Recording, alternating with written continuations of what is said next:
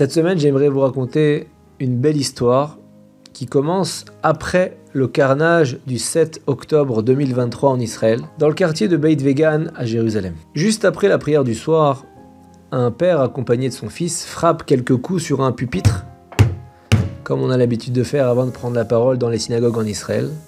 Il demande l'autorisation de dire quelques mots et après avoir reçu l'accord de l'officiant, il prend la parole d'une voix émue et il dit Je viens du kibbutz Be'eri, le kibbutz où les terroristes de Gaza ont commis les pires atrocités le 7 octobre. Deux semaines avant Rosh Hashanah cette année, j'étais dans une rue d'Ashdod pour faire des courses et une personne m'a interpellé avec un seul mot. Tfilin? Tfilin? C'est un mot que j'entends en cause information pour désigner les religieux qui proposent de mettre ces petits boîtiers, ces lanières du culte juif à tous les coins de rue. J'ignorais cette interpellation et je m'apprête à poursuivre mon chemin, mais l'individu insiste. Viens faire la mitzvah, c'est notre super pouvoir à nous les juifs. Là, je trouve qu'il exagère. Je considère ça comme une provocation. Je décide de le provoquer à mon tour. Je dis Ah oui, un super pouvoir Ça va me donner les super pouvoirs de l'homme invisible, peut-être. Et là, l'individu en long manteau noir n'en démord pas et il me répond avec un grand sourire Va savoir Allez, viens les mettre Ça va te prendre une minute. Il faut savoir que je n'ai jamais mis les téphilines de toute ma vie. Et oui, on trouve des gens comme ça en Israël. Pourquoi est-ce que je vais commencer aujourd'hui à en mettre? Mais pourtant, j'ai une petite voix au fond de moi qui me dit pourquoi pas C'est l'occasion. Mais au moins une fois les téphilines dans ta vie. Au final, je sais pas ce qui s'est passé, mais j'ai mis les téphilines pour la première fois de ma vie et j'ai fait le schéma Israël en prime avec ce monsieur. J'ai pas ressenti d'émotion particulière, j'étais content de l'avoir fait, je suis retourné à mes occupations, j'ai tout oublié. Avant de partir, le monsieur me donne sa carte de visite pour qu'on puisse rester en contact. Et voilà que la veille de Rosh Hashanah, je sais pas ce qui me prend, mais j'ai envie pour la première fois de ma vie respecter ces deux jours de fête de Rosh Hashanah. Ma famille ne comprend rien à ma démarche, on n'a jamais rien fait chez nous, mais je reste décidé, très ferme.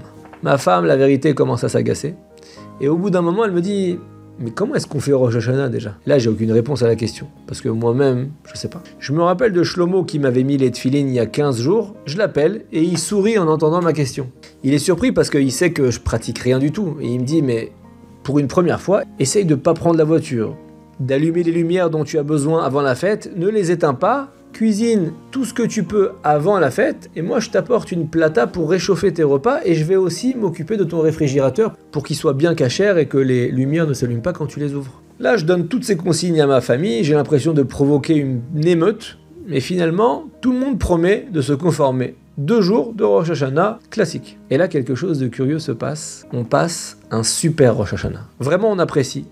Des vrais moments de qualité en famille, des moments comme on n'avait jamais connu auparavant, on a lu quelques enseignements, on joue, on se balade, on mange, on se retrouve pour de vrai. Et du coup, quand arrive pour, j'annonce à ma famille que je transgresserai pas ce jour et je me prépare à jeûner.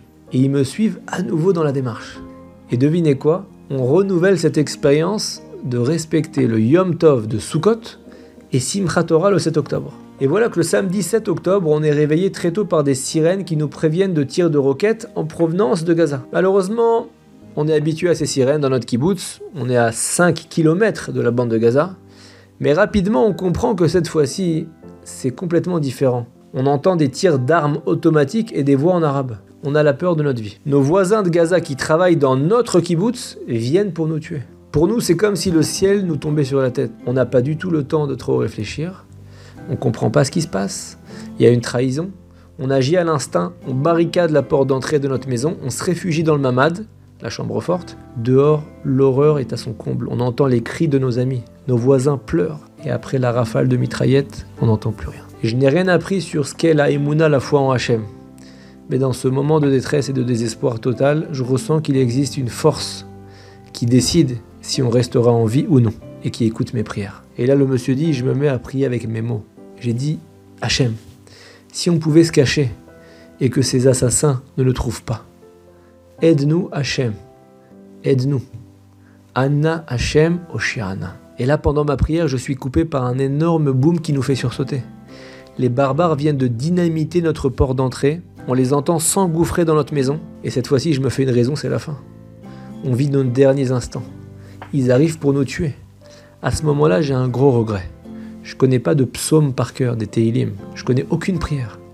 J'aurais préféré vivre mes derniers instants sur Terre avec une petite prière en bouche, quelque chose qui me relie à Dieu, avant d'aller dans l'au-delà. Personne ne m'a appris quoi faire dans ces moments-là. Mais d'un coup, je me souviens d'une prière. Je l'ai récitée il y a quelques jours avec Shlomo. C'était quoi? Le schéma Israël. Et là, on entend les terroristes hurler dans les pièces de notre maison. Ils sont à notre recherche, on les entend tout casser chez nous, et pendant ce temps-là, je chuchote en tremblant Schéma Israël, Hachem Elokenu, Hachem Echad. C'est tout ce que je connais. Et ce verset, je le répète sans cesse, c'est mon seul espoir. Les terroristes se déplacent, ils ouvrent chaque pièce de notre maison, et à un moment, le bruit s'arrête un peu. On dirait qu'ils s'énervent, ils sont toujours dans notre maison. Les quelques minutes de frayeur qui s'écoulent, j'ai l'impression qu'elles durent éternellement et d'un coup on croit les entendre sortir de chez nous, on essaye de respirer profondément mais on a tellement peur qu'on n'y arrive même plus à respirer. On comprend pas ce qui se passe, on reste figé pendant des heures et quand un semblant de calme revient, on se rend compte qu'il s'est passé quelque chose qui n'a aucune explication logique. Les terroristes du Hamas ont fouillé partout dans notre maison, mais pour une raison inexplicable, sans aucune logique, ils n'ont pas découvert la porte de la chambre forte qui n'est pourtant pas cachée. Le lendemain, dimanche, on est toujours dans la chambre forte. Les terroristes sont encore là dans le kibbutz. On a quelques gâteaux secs à manger dans la chambre, mais impossible de se nourrir, nos estomacs sont noués. La peur est tellement grande qu'il nous est impossible d'avaler quoi que ce soit. On se contente à la limite de boire un peu d'eau par petites gorgées. Et là, lundi, on entend enfin les soldats de Tsahal arriver dans notre kibbutz, ils rétablissent la sécurité. Et quand ils nous libèrent de la chambre forte, on se rend compte de l'ampleur du désastre. Tout a été saccagé. Tout a été brûlé. On apprend que nos voisins, nos amis ont été tués, blessés, certains pris en otage. Quand je sors du kibbutz, je demande aux soldats une kippa et je me fais la promesse à moi-même de ne plus jamais me découvrir la tête. Et quelques jours plus tard, on est accueillis comme des réfugiés dans une famille aisée de Jérusalem qui habite un appartement très spacieux. Je descends faire une petite course et quelqu'un m'appelle dans la rue et me dit Dis-moi, tu es devenu l'homme invisible? Là, je me retourne, qui c'est que je vois? Shlomo qui m'avait mis les tefilines pour la première fois de ma vie il y a quelques semaines.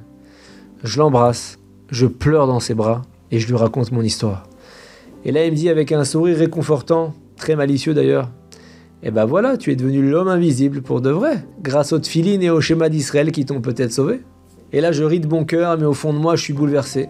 Et si la petite plaisanterie que j'avais faite à cet homme s'était réalisée Est-ce qu'on serait pas devenu invisible avec ma femme, mes enfants et la chambre forte tout entière pendant que les terroristes nous cherchaient? Et de manière inexplicable, ils nous ont pas trouvés.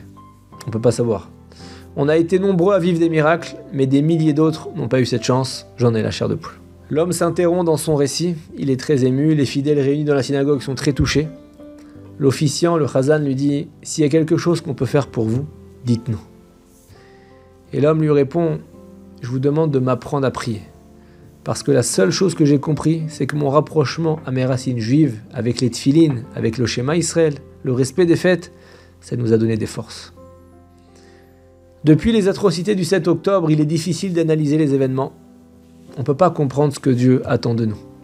La seule chose qu'on peut faire, s'attacher encore et toujours plus à lui, à sa Torah, à ses commandements. Ses valeurs sont éternelles.